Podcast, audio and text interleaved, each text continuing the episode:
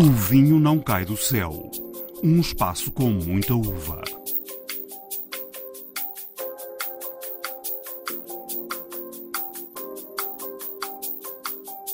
Todos os produtores acham que têm o melhor vinho e que, como têm o melhor vinho, está vendido por natureza, o que não é verdade. É um empregado de mesa vocacionado para o serviço de vinhos. Isso é a descrição de um escansão de forma clássica. O pai tem 85 anos, levantou-se hoje, agora com este frio todo, levanta-se um pouquinho mais tarde, mas às 9h30 já estava em cima do trator e neste momento anda na vinha ainda a labrar. Nem todos uh, nos apresentemos como escansão, mas preferimos usar a palavra sommelier. Olá, sejam bem-vindos a mais uma edição de O Vinho Não Cai do Céu. Já ouvimos as vozes de Teresa Gomes e Mário Sérgio, uma escansão e um vitinicultor engarrafador, como gosta de ser chamado, que faz os vinhos da bairrada Quinta das Bajeiras. São os dois convidados para hoje.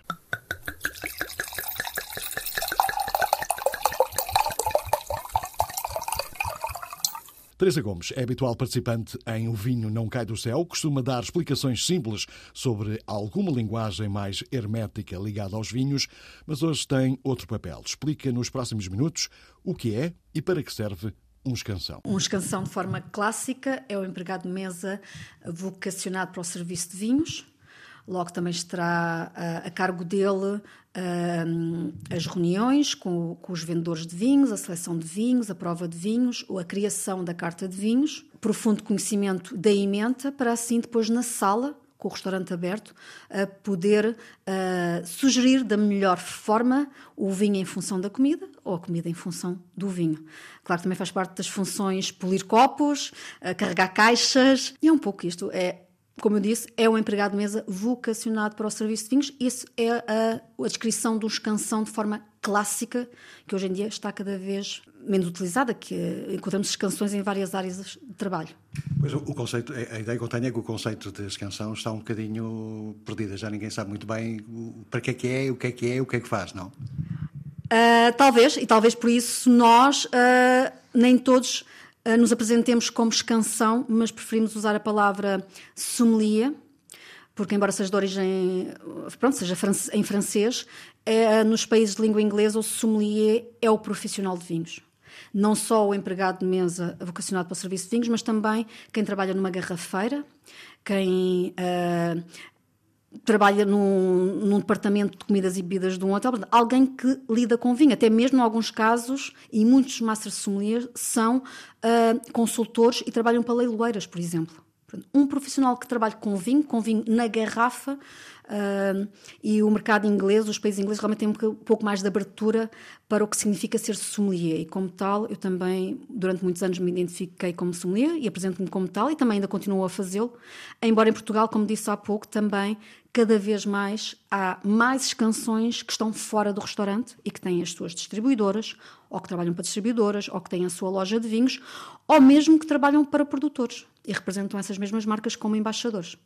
E, e eles têm que encontrar esse tipo de alternativas, porquê? Porque no mercado de trabalho normal, que seria um restaurante a fazer sugestões, eh, é difícil entrar, só mesmo nos restaurantes de topo, ou, ou como é que isso funciona? Bem, isso seria uma pergunta a fazer a eles. Uh, eu nunca passei por restaurante, a minha formação base foi bar, depois estive numa loja. Uh, contudo, posso responder em replicando aquilo que outros escansões me dizem e comentam comigo, escansões que trabalharam em restaurante e que neste momento não estão em restaurante. Uh, eu diria que a maioria há aqui um algo, há aqui uma razão para o abandono do restaurante e seguir por outra via, mas continuando a trabalhar com vinhos, que é o desgaste físico que é as longas horas, os fins de semana em trabalho e mais cedo ou mais tarde a, a, pressão familiar. Eu queria também ter um pouco de tempo para dedicar à família e também um pouco de descanso. Portanto, aquilo que eu me recordo de comentários de colegas, canções que tenham abandonado o restaurante, foi de facto. Uh, o ponto comum entre eles foi, de facto, a, o excesso de horas de trabalho que os levou a considerar sair do restaurante, mas lá está, o bichinho do vinho continuou, então há que enverdar por outras áreas. Não, mas o problema é mais o excesso de trabalho do que, do que propriamente a oferta de trabalho? A oferta de trabalho? Neste momento há uma grandíssima oferta, a procura das canções. Não há canções neste momento. Basta abrir as redes sociais, não sei se nos jornais aparece, mas basta abrir as redes sociais. Eu próprio, todas as semanas, recebo um telefonema ou um e-mail a pedir canções. Neste momento há uma grande procura por canções e não os há. Não os há porque a, a formação das canções não tem sido a um ritmo que neste momento há procura no mercado há falta no, mercado de canções neste momento. Já havia nos últimos dois anos e agora sim. Isso acontece porque há alguma explicação. Eh, ninguém quer, é um, é um tipo de trabalho que ninguém quer fazer, é, é, complicado, os ordenados são maus, não sei. Há alguma explicação? Sobre os ordenados, não sei. Uh, é uma profissão que há uns anos atrás. Uh, não, não era procurada. Qualquer pessoa fazia uma carta de vinhos, o proprietário do restaurante, alguém que dava jeito, a quem comprava os vinhos oferecia, salvo seja, a oferta da elaboração da carta de vinhos. E o escansão foi uma figura que, há, um, algumas décadas para cá, foi, deixar de, foi deixando de estar presente no restaurante. Foi, foi considerado como não necessário. Uh, porque estar a pagar ordenado a uma pessoa só para levar garrafas de vinho à mesa. Uh, Portanto, de repente, hum, com o ressurgimento da cozinha, dos chefes de cozinha, dos restaurantes e também do próprio consumidor saber mais de vinhos e, como tal, também procurar ou, de certa forma, exigir talvez isso de quem o serve no restaurante, hum, quem tem restaurantes, seja ele porta para a rua ou num hotel, felizmente perceberam que há realmente uma necessidade e, e tão importante ter um chefe de cozinha como ter um escansão. Uh, e logo há aqui neste momento muitos restaurantes que, que, estão a abrir em Lisboa, não é? Lisboa quase todas as semanas abre restaura abrem restaurantes novos uh, e hotéis. Uh, portanto, neste momento há muita procura por um escansão porque já se quer-se ser algo diferente, quer-se dizer que, que, é um restaurante com escansão, em que o serviço de vinhos penso eu, será mais apurado, mais profissional. Um, e tal como se procura um chefe de cozinha uh, reconhecido e que seja realmente uma, uma, figura que se associa ao chefe de cozinha, os restaurantes hoje em dia procuram, uh, os proprietários, obviamente, uh, alguém que seja a figura, a cara do serviço de vinhos no restaurante. Logo há uma procura que cresceu rapidamente e que a oferta de formação não conseguiu corresponder em número. A vida de escansão em Portugal, segundo a escansão, Teresa Gomes. Os mágicos. A palavra aos produtores e enólogos que nos levam ao céu. E agora seguimos para a Bairrada. Foi lá que encontramos Mário Sérgio. É das mãos dele que saem os vinhos Quinta das Bajeiras. Sentado na sua adega em Fogueira, sem galhos, começa por recordar os primeiros vinhos. Um vinho de 87 feito pelo meu pai e pelo meu avô, que se calhar foi aquilo que mais influenciou virar vitivinicultor engarrafador. Pedi ao meu pai e ao meu avô para não vender esse vinho, que eles vendiam, normalmente vendiam às cabos da região, e ficou esse túnel desse 87, que depois ganhei um prémio e isso tudo entusiasmou para que realmente eu continuasse a fazer vinho. Ainda tem amostras desse primeiro vinho e tem orgulho naquilo que fez ou as coisas não correram tão bem como, como queria? Não, naturalmente esse vinho, continuamos a ter algumas garrafas desse vinho em, em, em cave, Uh, e é um vinho que é sempre algo que é o primeiro, é se calhar o que mais me motivou a ficar, porque todos os produtores acham que têm o melhor vinho. E que, como têm o melhor vinho, está vendido por natureza, o que não é verdade. Não é? E eu senti isso na pele, a dificuldade de implementar uma marca. Agora, esse vinho continua a ser um vinho com uma história e que sempre que olho, ele, sempre que olho para ele na, na cave, olho com aquela ternura de que me ajudou a começar. E o vinho é bom, está bom ainda. Tem, tem bebido ultimamente? Não, bebi a última vez que bebi 87, talvez há dois anos. E estava em grande forma. Portanto, eh, nós achamos sempre que, às vezes nestes vinhos da barrada, achamos sempre que, epá, eh, se calhar daqui por um ano ou dois entra em queda. E passado três ou quatro provamos e voltamos a dizer o mesmo. Os vinhos da barrada têm muita longevidade. E eu costumo dizer que a barrada tem uma particularidade muito importante eu costumo dizer que a diferença entre um vinho muito bom e um grande vinho é uma coisa muito simples. Um vinho muito bom é aquele que nós bebemos hoje e gostamos muito. Um grande vinho é o mesmo vinho que nós bebemos daqui por 20 anos e gostamos muito. Já, já vamos a, a, a, essa, a essa, parte. Eh, o nome Quinta das Bajeiras tem a ver com, com o nome da quinta eh, onde estão os vinhos ou tem outra explicação qualquer? Não, tem a ver fundamentalmente uma área de vinha que, que, que nós temos e que era a área de vinha predileta do meu avô. Então o meu avô ia todos os dias de bicicleta para as vinhas e aqui as pessoas na aldeia diziam: Olha, lá vai o seu Fausto para a quinta dele, para as Bajeiras e tal. Portanto, quando decidimos ter uma marca de vinho, pensámos o nome que haveríamos de dar. E o que nos ocorreu foi a vinha que nós tínhamos na altura uh, mais emblemática para o meu avô e, e, surgiu assim o Quinta das Bajeiras, porque na altura apareceram os chamados muitos vinhos de quinta, um bocadinho a cópia do que existia em Bordeaux, que é o, o embora uh, na Barrada e Quinta, o termo Quinta pressupõe uma área vedada e só essa área. Não é o nosso caso. Portanto, o nosso caso, nós somos vitivinicultores engarrafadores, portanto, não compramos uva, não compramos vinha, não compramos uh, vinho, mas temos uh, várias parcelas porque os solos da Barrada são muito heterogéneos, muito diferentes de sítio para sítio e, portanto, nós preferimos ter nos melhores sítios, o que inviabiliza muitas das vezes termos de uma forma contínua. O Mário tem o pai Abel, o avô Fausto, uh, vindos com, com, com, nomes dos seus familiares. O sucesso conseguido tem a ver com, com este espírito familiar ou, ou é conseguido apesar deste espírito familiar? tem, tem sido muito conseguido por este espírito familiar, naturalmente. Eh, o meu avô ainda trabalhou comigo 10 anos e, e sem esse suporte, eh, grande suporte que era o trabalho dos meus pais e dos meus avós, ainda na altura, mas muito mais dos meus pais, como é lógico, os meus avós já tinham alguma idade quando eu comecei. Sem isso não era possível. E, portanto, eu sempre pensei que não conseguiria fazer um projeto que não fosse um projeto de família, que não fosse um projeto onde eu conseguisse congregar todas as pessoas e que todas as pessoas acreditassem no projeto. Os nomes, eh, como disse, que surgiram, o primeiro que surgiu foi Pai Abel, ou Fausto, se calhar a irreverência do meu avô, vinho também nasceu de uma forma um pouco irreverente, mas o Pai Abel foi muito pensado, tem muito a ver em homenagear a minha família também, porque uh, eles acreditaram no projeto. Portanto, eles, todas as pequenas economias que tinham, colocaram-me entre aspas, nas mãos, porque o projeto não é só meu, é da família, mas uh, arriscaram tudo no, na, minha, na minha ideia do que eu queria fazer uh, em termos agrícolas. E, portanto, isto, mais do que uma homenagem, é agradecer-lhe por realmente terem confiado em mim e continuarem, toda a família, penso eu, até hoje, a confiar um bocadinho. Eu sou só o rosto mais visível do, do projeto, mas isto é um projeto de, de muito trabalho e de muitas pessoas a trabalhar em prol desse projeto. É? Ainda à volta da família, tem um filho que acaba de, de ser. Uh, acaba de tirar o curso de enologia. Isso deixa-o tranquilo, com o seu legado garantido?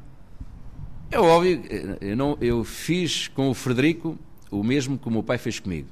Nunca o influenciei para ele uh, seguir uh, este ramo da agricultura uh, ou seguir o que quer que seja. Portanto, esteve sempre nele a sua decisão. Se calhar fui eu o primeiro a saber o que é que o Frederico queria fazer. Numa viagem de carro, ele disse: Meu pai, olha, eu afinal decidi estudar enologia.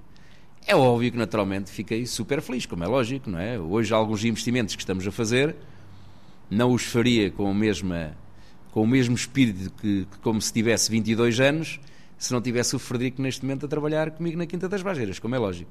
E, portanto, foi realmente algo que não foi programado, mas que me deixa descansado e, ao mesmo tempo, eh, faz-me sentir o mesmo que sempre fiz. Trabalhar com os meus avós, trabalhar com os meus pais, agora trabalhar com o Frederico. Eh, não nos sentimos sós. Eu acho que eh, o facto de nós não estarmos sós a probabilidade de haver sucesso é muito maior. Nada se faz sozinho e, portanto, eh, todo este conforto que vou tendo com a família em volta de mim faz com que as coisas, às vezes, se calhar, andem melhor. O Mário começou muito cedo eh, como agricultor a trabalhar a terra e ganhou, inclusive, um prémio de melhor agricultor do ano. Mexer na terra, trabalhar ao ar livre, sempre foi o que quis fazer na vida ou, ou ainda chegou a pensar noutro tipo de opções? a partir de certa, certa altura foi o que eu sempre quis fazer. Portanto, eu ainda hoje o que mais gosto de andar é na vinha. É óbvio que este tipo de negócio acaba por nos ocupar e acaba por me tirar muitas das vezes muito tempo da vinha, porque nós temos que contactar com pessoas, não adianta eu fazer um grande vinho se não o conseguir vender. e portanto acabo por estar muito absorvido em receber pessoas, em feiras, em ir ao estrangeiro e isso retira-me algum tempo de vinha, mas, mas gosto de ir. Ainda hoje de manhã uh, iniciámos um trabalho diferente e eu gostei de estar lá junto com o pessoal a programar as coisas e, e sinto-me lá bem, muito bem, mesmo muito bem na vinha. Sinto-me melhor na vinha às vezes propriamente uh, na adega, ando ao ar livre, a cabeça está mais liberta eu gosto muito de andar no campo, mesmo muito. Sempre gostei. Só havia uma coisa que eu não gostava desde de miúdo, que era a agricultura era uma agricultura. Eh, era, se hoje é duro, há uns anos atrás era muito mais duro. O que eu nunca gostei, e a minha mãe os meus pais às vezes sabiam disso, era anoitecer no campo. Ficar escuro, porque as pessoas antigamente trabalhavam desde que abria o sol até que o sol se punha. E para uma pessoa vir do campo já escuro, parece que era triste. Não, eu gosto de vir do campo ainda com, com luz, com luz natural, que dá um aspecto de liberdade, que as coisas não estão para acabar. E à noite parece que terminava qualquer coisa. Eh, é óbvio, óbvio que hoje é diferente. Hoje, eh, embora muitas vezes ande lá realmente até tarde e até escurecer, mas as coisas são mais organizadas e são diferentes de quando eu tinha 10 eh, e 12 anos e que isso acontecia. Não é? Eh, por falar nisso, é um dado mais ou menos adquirido que os vinhos da Bairrada mudaram muito no, no, nos últimos anos. Eh, na sua opinião, isso aconteceu por quê? Novas tecnologias, novas ideias, novo, novos enólogos? É importante tudo, é importante novas ideias, é importante novos enólogos. Eh, eu acho que a juventude traz ideias novas sempre, isso é muito importante. Mas eu acho que o mais complicado e o que fez com que a Barrada se atrasasse muito foi nós acharmos que tínhamos o melhor vinho do mundo e, como tínhamos o melhor vinho do mundo, não era preciso comunicá-lo, estava vendido por natureza. Os clientes é que vinham procurar o vinho, não éramos nós que tínhamos procurar os clientes. Isso é um erro monumental. E acho que a Barrada esteve algumas décadas uh, nesse tipo de situação, e que é uh, estar muito parada, digamos assim. Hoje há sangue novo, Repara, eu não, não, sei se os vinhos melhoraram, isso, isso, é tudo muito discutível. Eu tenho ali, sei lá, umas 400 ou 500, já tive mais, uh, vinhos das Caves São João anteriores a, a 1985. E são fantásticos os vinhos.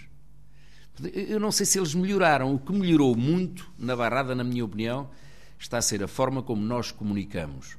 É óbvio que houve ali um período de reestruturação da vinha, da vinha velha para a vinha nova, uma aprendizagem como se deve tratar essa vinha nova, uma produção maior na vinha nova do que na vinha velha, e isso afetou um bocadinho, uh, se calhar, digo eu, o aspecto qualitativo. Agora, uh, o que melhorou mesmo, acho eu, é a forma como as pessoas comunicam. E deixaram de pensar que, olhar só para o seu umbigo e pensarem, não, nós, nós temos que levar o vinho, nós hoje falamos no mercado global, não é? Portanto, nós temos que levar o vinho ao sítio que alguém goste do nosso vinho. Eu acho que a barrada, um erro pode ser a barrada querer fazer igual ao Alentejo ou igual ao Douro porque tem mais sucesso. Não, nós temos é que ter o nosso estilo, a nossa identidade, as nossas castas e procurar os clientes que gostem desse vinho. Porque eu não tenho veleidades, nem toda a gente gosta do meu vinho, como é lógico. Assim como eu não gosto de alguns vinhos que são caríssimos e, e, e que são emblemáticos para outras pessoas. Portanto, com os meus acontecerá de certeza absoluta a mesma coisa. Portanto, se calhar a grande maioria das pessoas até nem gosta do meu vinho. Mas se eu conseguir arranjar o número de pessoas suficiente para beber o meu vinho e para gostar do meu vinho, para que é que eu tenho que mudar? Se eu tenho os clientes suficientes, não tenho mais vinho, a região é um bocadinho isso, porque a região da Barrada também é pequenina, não é? Portanto, se nós conseguirmos arranjar os clientes neste mundo global que gostem de Baga e que gostem deste estilo da barrada, mais do que dizer que melhorámos os vinhos, não, nós melhorámos foi a comunicação e conseguimos chegar às pessoas que nos interessam, que são as pessoas que gostam deste estilo de vinho. Fala da identidade da, da bairrada, mas a bairrada não tem apenas uma identidade. Eu, pelo menos, lembro de alguém ter descrito que existem mais ou menos três tipos de vinho uh, da bairrada depende de, mais ou menos de, do sítio onde, onde são feitos. Concorda com esta visão? Sim, como eu disse, a barrada é muito heterogénea. Cada solo é um caso. A mesma casta em solos diferentes, em sítios diferentes, dá vinhos com, dá vinhos com uma, com uma identidade, como disse, mas diferentes. Eu acho que isso que é espetacular. Quer dizer, nós termos uma casta e uma região em que a mesma casta, em sítios diferentes, dá vinhos diferentes, eu acho que isto é uma mais-valia.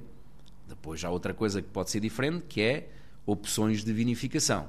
Epá, nem todos os ginólogos, como nem todos os cozinheiros, fazem comida da mesma forma, nem todos os ginólogos pensam o vinho da mesma forma. E isso, naturalmente, haverá uh, estilos diferentes, mas isso não é só na Barrada, haverá estilos diferentes em todas as outras regiões, dependendo do fator humano. Agora, a identidade que eu falo da Barrada é, efetivamente, uma casta que é aglutinadora, acho eu, que é vaga, com todos gostando-se uns mais, outros gostando menos, e hum, a sua proximidade ao bar, a frescura dos seus vinhos. A Barrada tem uma capacidade enorme de produzir os melhores vinhos brancos deste país, por exemplo. Mas depende, como disse bem, o dizer que há três estilos, depende muito da parte mais norte da Barrada, desde a parte mais sul da Barrada. Há efetivamente diferenças com a mesma casta em, em pontos diferentes da Barrada. Isso existe, sendo uma região pequena. Uh, o, o Dick Nippert também produz vinhos agora, mais ou menos recentemente, aqui, aqui na Bairrada. O senhor já disse que ele foi muito importante no seu percurso. Porquê? Que papel é que teve no seu percurso? Porque o Dirk vê o mundo e não olha só para o seu umbigo. Uh, eu gosto muito do Dirk, de certa forma, comecei mais ou menos na mesma altura que ele. Ele é mais velho que eu, salvo dois anos. Um, e, e, consegue, tendo o seu estilo, gostando-se ou não do estilo do Dirk, gostando ou não do meu estilo, ele vê o vinho de uma forma que eu acho que ele tem que ser visto, que é, tem que se dar a conhecer ao mundo, tem que se provar outros vinhos também. Temos que estar em nossa casa sem ter problemas de estar aqui na minha adega a ver vinhos de um colega meu. Todo este movimento, acho que o Dirk foi o único em Portugal. Uh, e continua a ser. Eu acho que ele que tem essa visão, tem uma visão uma visão. Portugal é pequenino, muito pequenino, e ele tem uma visão do Portugal muito maior. Quer dizer, as fronteiras são muito para além das, das fronteiras físicas. Eu acho que isso que é muito importante, da forma como se interpreta o vinho também, porque o facto de conhecer vinhos de outros países, o facto também de ser um poliglota e, e comunicar muito bem em, em, todos, em todos esses países, faz dele uma referência. Epá, gostando mais, gostando menos do estilo dele, Há uns que gostam muito, há outros que não gostam tanto, é uma pessoa muito discutida, mas a visão do Dirk acho que é absolutamente extraordinária. Por isso é que eu sou amigo dele, eu gosto muito dele. Eu sei que é sempre difícil falar em causa, em causa própria, mas acha que os vinhos da Benrada já têm um reconhecimento nacional ou até internacional que merecem, ou que ainda há um, um grande não. trabalho a fazer? Ainda temos muita coisa a fazer, até porque, como disse. A tal comunicação que falava há pouco. A tal comunicação, e mesmo uh, a Barrada teve talvez duas décadas de grande estagnação, eh, de indefinição das, pessoas, das próprias pessoas não saberem bem aquilo que queriam, se a vaga era ou não a casta importante. Hoje penso que está mais ou menos consciencializado que é algo que nós temos que apostar e que a região tem que apostar. Houve ali um período, década de 90 e 2000, que houvesse indefinição e, portanto, neste momento há um muito trabalho a fazer para a Bairrada ser reconhecida no mercado nacional, que ainda há outras regiões que têm mais notoriedade do que a, que a Barrada, e internacional. Embora eu acho que às vezes a notoriedade nacional se consegue mais fácil sendo reconhecido lá fora. Nós portugueses temos muito essa essa forma de, de, de viver a vida. Precisamos que alguém de fora nos diga, nos diga. Eh, e eu acho que hoje a Barrada, em termos nacionais, está a beneficiar muito da crítica internacional. Porque a crítica internacional está a achar a vaga uma casta absolutamente fantástica, está a gostar dos vinhos da Barrada e isso se reflete naturalmente no mercado nacional. Devia ser ao contrário, mas normalmente em Portugal isso acontece muito assim. Nessa sequência, o, o Mário escreveu um artigo no Público, penso eu, que o tradicional imobilismo regional e a não definição de uma estratégia global para a bairrada acabaram por limitar as oportunidades de crescimento. Uh, isso hoje ainda é verdade? Isso foi escrito, penso que há um ano, dois anos. Sim, começa, eu, eh, como disse, eh, há até um grupo que nós temos, que são os Baga Friends, que tiveram um contributo, acho eu um contributo muito grande na, na, para a região acreditar em si própria. E eu acho que se nós acreditarmos em nós próprios, que acho que era o que faltava um bocadinho à região, temos tudo para vencer. E portanto, acho que hoje a Barrada está um bocadinho diferente do que estava quando eu escrevi esse artigo, mas ainda há muita coisa a fazer. E quando eu digo muita coisa a fazer, é uma coisa que é tipicamente portuguesa. Se calhar também existe noutras regiões, mas eu falo na minha, que é aquela que eu conheço bem. É nós não olharmos só para o nosso umbigo, não definirmos a nossa estratégia a pensar só em nós, nós, nós. Temos que definir uma estratégia muito mais global da região do que propriamente a pensarmos só em nós próprios e estarmos abertos. A nossa, a nossa mente tem que estar aberta, tem que descobrir outras coisas, tem que provar outros vinhos. Não é para imitar, não é para copiar os outros vinhos, é para nós decidirmos o que queremos fazer para nós próprios. E eu acho que se nós fizermos isso, e a Barrada, eu acho que está cada vez mais, novos produtores estão a aparecer, alguns com mais alguma idade, por exemplo, como o Luís Pato, que é uma pessoa uh, pá, que eu admiro bastante, porque, porque é um jovem, ele faz parte dos Baga Frente, uh, é um homem já de, na ordem dos 70 anos e continua a ter uma, uma, uma vontade de trabalhar e uma, e uma ideia tão jovem, que eu acho que essas pessoas fazem parte, fazem falta. E, portanto, eu acho que a Barrada, neste momento, caminha para sair um bocadinho desse artigo que eu escrevi. Mas ainda falta muita coisa para fazer. Aí não tenho dúvida nenhuma sobre isso. E o quê? Tem ideias definidas sobre isso? Ou é complicado? Cimentar o que se quer fazer. Uma das grandes vantagens, e lá vou eu falar outra vez do Dirk, uma das grandes vantagens do Dirk é ele saber o que quer. Ele sabe o que quer.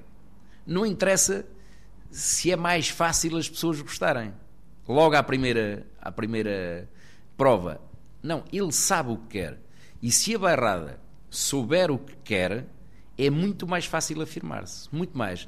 Passa muito por isso. As pessoas saberem o que querem e definirem uma estratégia de médio e longo prazo sem, já me estou a repetir, sem olhar sempre para o seu umbigo. É para perceber o que é que é benéfico para todos. Porque senão, repara, se nós não tomarmos uma decisão estratégica para a região e se o agricultor que trabalha a vinha não for compensado por aquilo que produz, pelo quilo de uva, eu não estou a ver pessoas como o meu Frederico, com 25 anos, quererem estar na agricultura. Ninguém trabalha só por amor e uma cabana. Isso é uma utopia.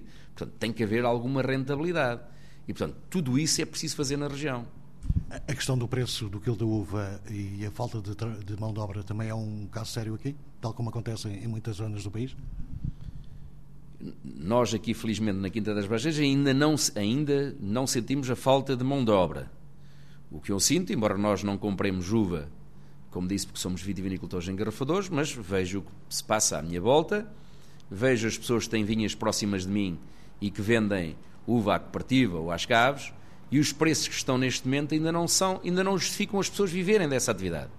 As pessoas produzem uva porque têm outra fonte de rendimento, porque são, têm o seu emprego ou como professores, ou como operários fabris, e que ao fim de semana, porque o pai deixou, ou por paixão, ou querelice, vão fazendo uva.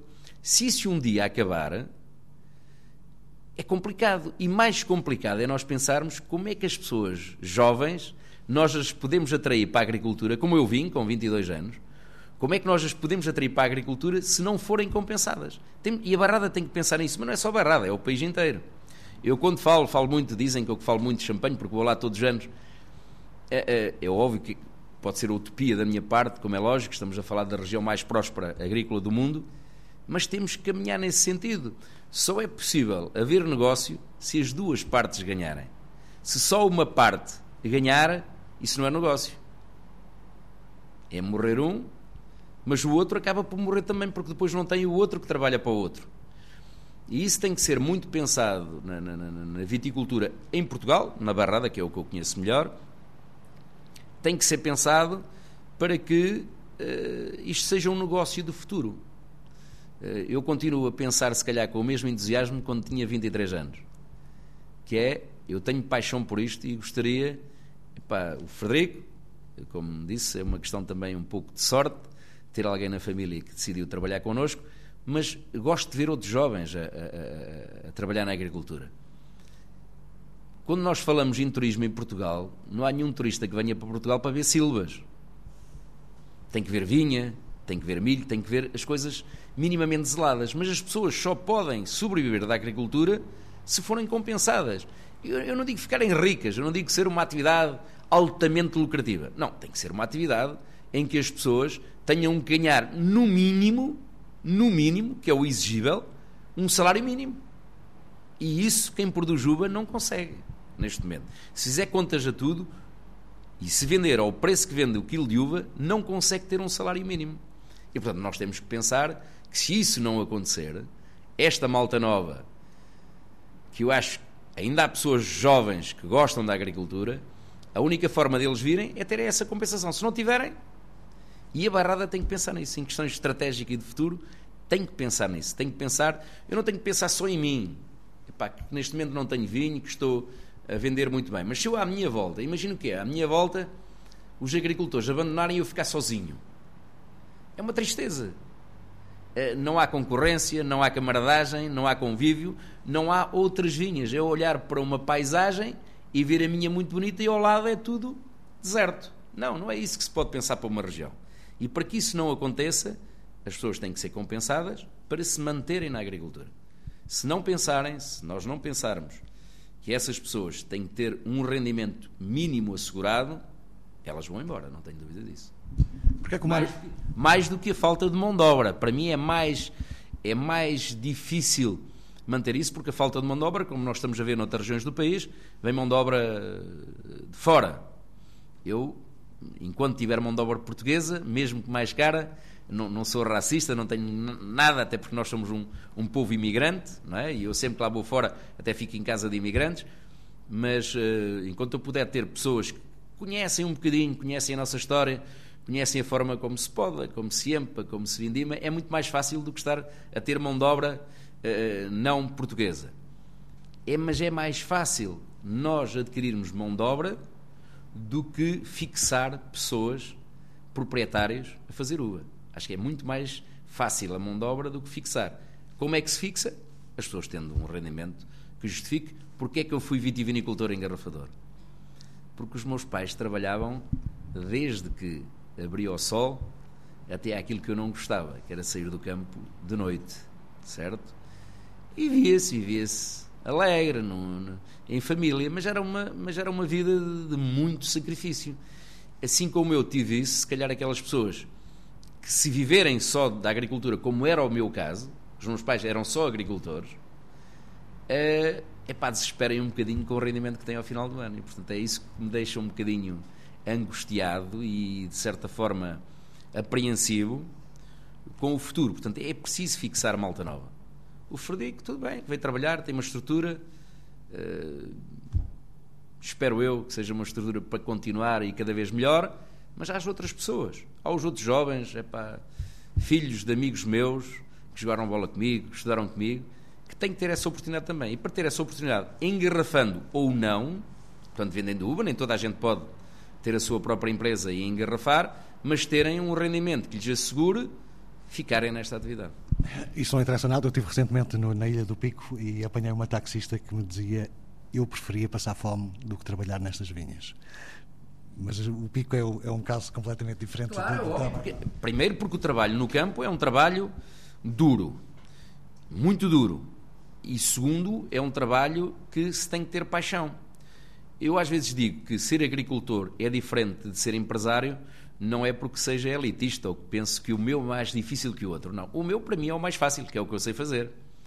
Agora, tem que haver nas pessoas que vêm para a agricultura, seja para a vinha, seja para outra atividade, mas concretamente na vinha, além do rendimento, tem que se ter um gosto próprio pela, pela agricultura. Porque repare, há algumas coisas que nós não dominamos. Nós, em 2018, na Quinta das Baixas, perdemos 85% da nossa produção de uva branca.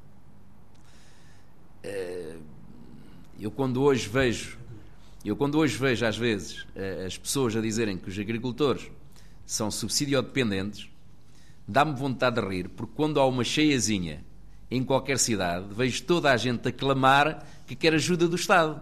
Até não se lembra quando criticam os agricultores que ele todos os anos tem a sua casa exposta ao tempo, que é uma coisa que não domina. Isso nós não conseguimos dominar.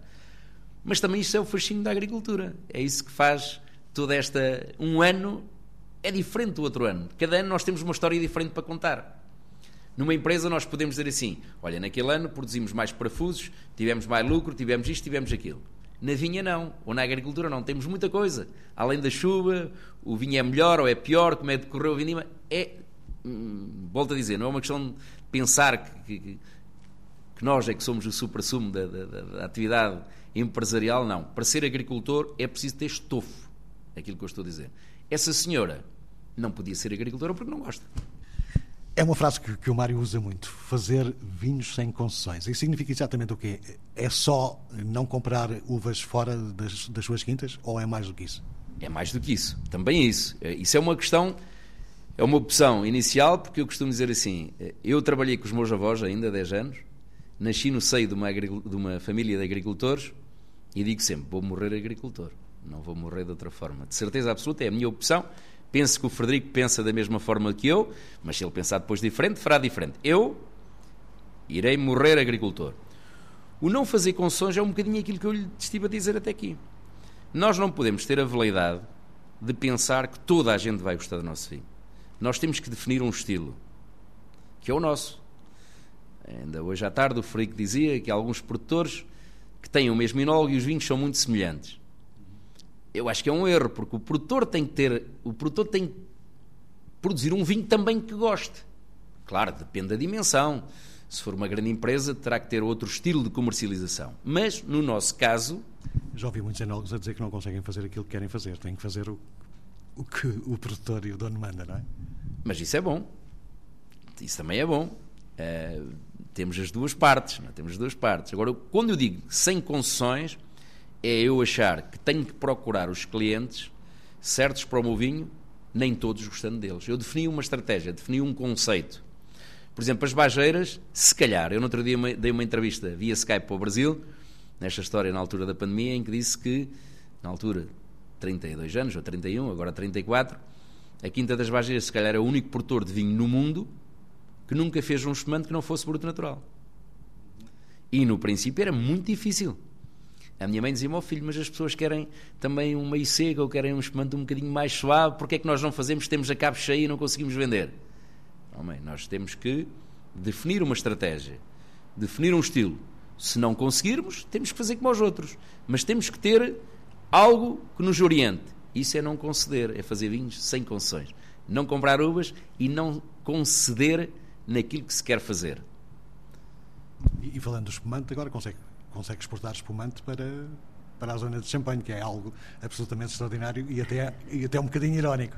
Já há alguns anos hoje penso que há outros produtores, mesmo na Barrada, que fazem isso. Eu começou, porque aqui a minha aldeia vivem em Perneia aí para aí uma dúzia de pessoas no mínimo, e em Velãs de Caminho, terra da minha mulher, mais uma dúzia delas. Alguns aqui da Fogueira que andaram comigo na escola. E eu comecei a ir a, a Champanhe muitas vezes e conheci um grande amigo meu que faleceu há 15 dias, tinha um restaurante com uma estrela Michelin, que era o Patrick Michelin, e que me abriu as portas dos grandes produtores de champanhe. E eu comecei, a, a, a, digamos, a fazer parte todos os anos dessas visitas, de ir ao Le Berceau e conhecer outros champanhes, e comecei a conhecer franceses. E a primeira coisa que lhe vendi foi vinho, até porque fiz dois jantares vínicos no Le Berceau. Nunca levei espumante. Só que eles vieram-me visitar. E quando vieram-me visitar, perceberam que eu tinha espumante. Então quiseram provar. Quiseram provar e gostaram. E gostaram de outra coisa, não sei se nos deve alegrar ou não, se calhar não, é que era muito mais barato que o deles, não é? E portanto comecei lentamente a vender alguns vinhos para, para alguns espumantes para champanhe e hoje todos já nos vendemos, não é uma grande quantidade, mas vendemos algumas garrafas e não é só para o mercado da saudade, é maioritariamente para, para, para franceses. Porquê é que faz tanta questão de ser conhecido como um vitinicultor e engarrafador e não como enólogo e produtor? Primeiro porque não sou enólogo.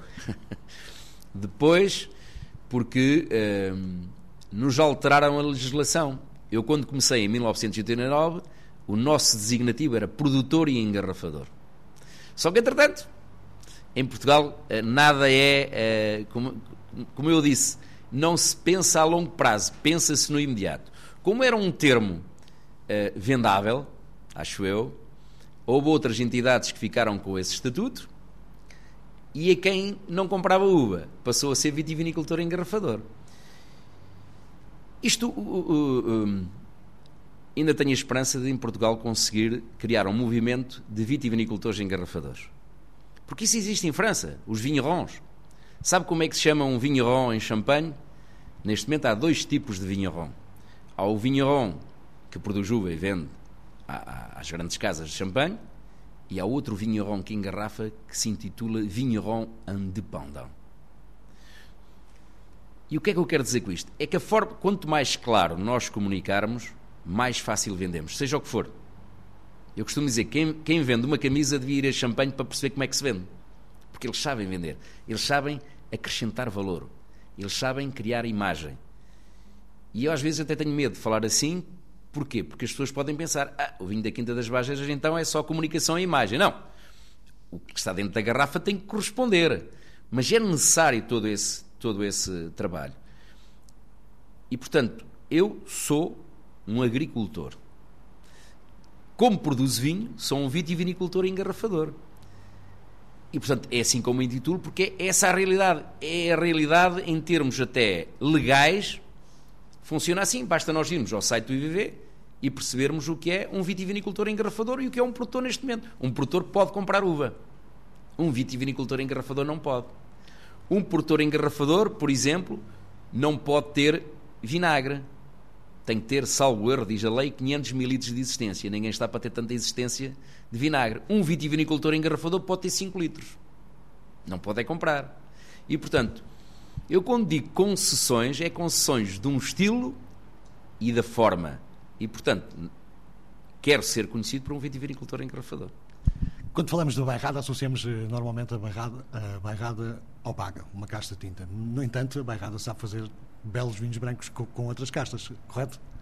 Correto. E já atrás lhe disse que acho que a Barrada tem, fruto da sua influência atlântica e dos seus solos argilocalcários, eu continuo, há quem defenda o contrário, que deve haver aqui um, um mix também, que há terrenos arenosos que são muito bons para vinho branco, eu continuo a defender uh, que tanto para a vaga como para a uva branca, o argilocalcário é o melhor sítio para produzir.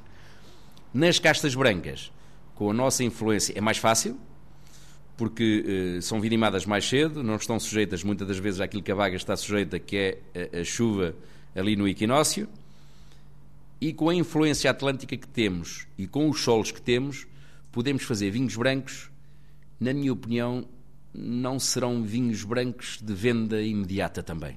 Serão vinhos brancos de guarda, de subir o preço, de guarda e de longevidade. Um pouco à semelhança, sei lá, se for à Borgonha e comprar um vinho branco de 2020, ele diz, oh, compra, mas guarde mais dois ou três anos. E, portanto, acho que a barrada passará muito por aí, na minha interpretação que é a barrada. Cada um depois faz e segue a linha que para a sua empresa mais lhe convém.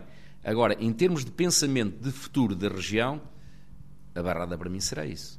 E tem condições únicas de fazer, efetivamente, grandes vinhos brancos, e espumantes. A Barrada é pioneira dos espumantes em Portugal e tem características únicas, tem solos muito parecidos com solos que existem eh, em Champagne, por exemplo. Na zona da Avise há muitos solos argilocalcários. Eh, e, portanto, eu acho que a Barrada tem condições excepcionais para fazer grandíssimos vinhos brancos e espumantes. Em todo o processo da produção de vinhos, qual é a parte que pessoalmente lhe dá mais prazer? Vindima, poda, trabalho da adega? Consegue, consegue escolher um? Consigo. Qualquer agricultor que se preze é a altura da colheita. E a colheita é a vindima. A vindima é o fruto do ano de um trabalho, é, é, é a realização de todas as atividades. Mas isto é a mesma coisa que nós uh, tivermos kiwi ou tivermos batata. O arranque é aquela altura em que nós vimos o rendimento do nosso esforço. É óbvio que no nosso caso o, temos que fazer a vindima, o vinho ainda fica a estagiar, se calhar só vamos vender daqui por 4 ou 5 anos, mas sentimos, sentimos que o processo uh, teve o seu epílogo bom. E quando o ano é bom, é uma realização brutal. Portanto, a Vinima é o período mais bonito para mim do ano. O Mário é, é, mais de brancos ou tintos? Ou, no caso concreto, já que estamos na bairrada, também podemos introduzir os espumantes. Consegue escolher entre os três? É sempre difícil, cada um para a sua ocasião. embora, uh, eu, como disse, vou muitas vezes a champanhe, sou um apaixonado por champanhes e por espumantes, uh, mas é engraçado, e se calhar tem a ver um bocadinho também com a minha casa, que não era muito normal para a época. Uh, o meu avô, porque tinha um enólogo ou dois amigos que lhe compravam os vinhos brancos para espumante, contrariamente ao que é usual na bairrada, a nossa área de vinha era maior branca do que tinto. E se calhar por isso eh, ainda hoje sou um grande apaixonado de vinhos brancos. Eu adoro vinho branco. E não irrita-me solenemente quando às vezes ainda ouço aquele termo que hum, não, não há tinto, bebe branco. Não. Adoro vinhos tintos, acho que a, a casta vaga é, é, absolutamente extraordinária, mas gosto muito de vinho branco, efetivamente. Não posso dizer o contrário. Para si o vinho é o quê? Paixão, emoção, trabalho, uma vida? É tudo isso. Eh, se não houver paixão, como lhe disse, é muito difícil ser agricultor. Tem que haver essa parte de paixão. Mas tem que ser paixão com alguma razão. E a razão é o resultado económico que nós temos ao fim do ano. Porque, como disse, amor e uma cabana é muito difícil. Uh, mas tem que haver uma dose de paixão uh, que é inegável, que é o falar com o meu pai, o, como falava com o meu avô, o falar hoje com o Frederico, discutirmos as coisas da vinha, discutirmos o que se vai fazer, a atividade, tudo isso tem uma parte racional, que é de rentabilidade, mas tem uma parte muito emotiva, uma parte muito grande de paixão. Se calhar é por isso que nunca se consegue enriquecer da agricultura, porque nós colocamos muita paixão acima de tudo. Mas eh, eu, como disse, e já me estou a repetir, eh, tem que haver razão no meio disto tudo, porque não, senão não sobrevivemos desta atividade. Não é? E há alguma coisa que gostava de ter feito em termos de vinhos ainda, e ainda não conseguiu? Tem projetos eh, que quer ver concretizados e que ainda não correram como, como queria? Acho que, eh, sei lá, acho que cada vez que vou a Champagne, acho que ainda posso fazer muito mais no semana. Acho que há muito mais para descobrir ainda, há muito mais para, para, para experimentar. E, e se calhar estamos sempre naquela hum, naquela altura, dizer é este ano que eu vou fazer o melhor vinho. Isso não existe. O melhor vinho não existe. Mas essa é a parte emotiva que isto tem tudo. Hum, acho que muitas das coisas já, já fiz. Estou bem comigo mesmo, que acho que é importante. Estou bem também por ter proporcionado aos meus pais não só terem a vida de sacrifício que sempre tiveram, mas uh, poderem hoje reconhecer o seu trabalho, poderem hoje ter um rosto daquilo que faziam na agricultura, do esforço que tinham. Hoje, para mim, a parte emotiva uh, tem a ver com a satisfação deles. A minha, mas a minha naturalmente também, mas olhar para eles e ver neles uma alegria cada vez maior de trabalhar. O meu pai tem 85 anos. Uh, levantou-se hoje, agora com este frio todo, levanta-se um pouquinho mais tarde, mas às nove e meia já estava em cima do trator e neste momento anda na vinha ainda a labrar. Mário Sérgio fala do pai Abel e, tal como o avô Fausto, são nomes de vinhos saídos da Quinta das Bajeiras, na Bairrada. E é o ponto final, é mais uma edição de O Vinho Não Cai do Céu. Críticas, ideias, sugestões podem ser enviadas para o e-mail alexandre.david.rtp.pt. Saúde e boas provas.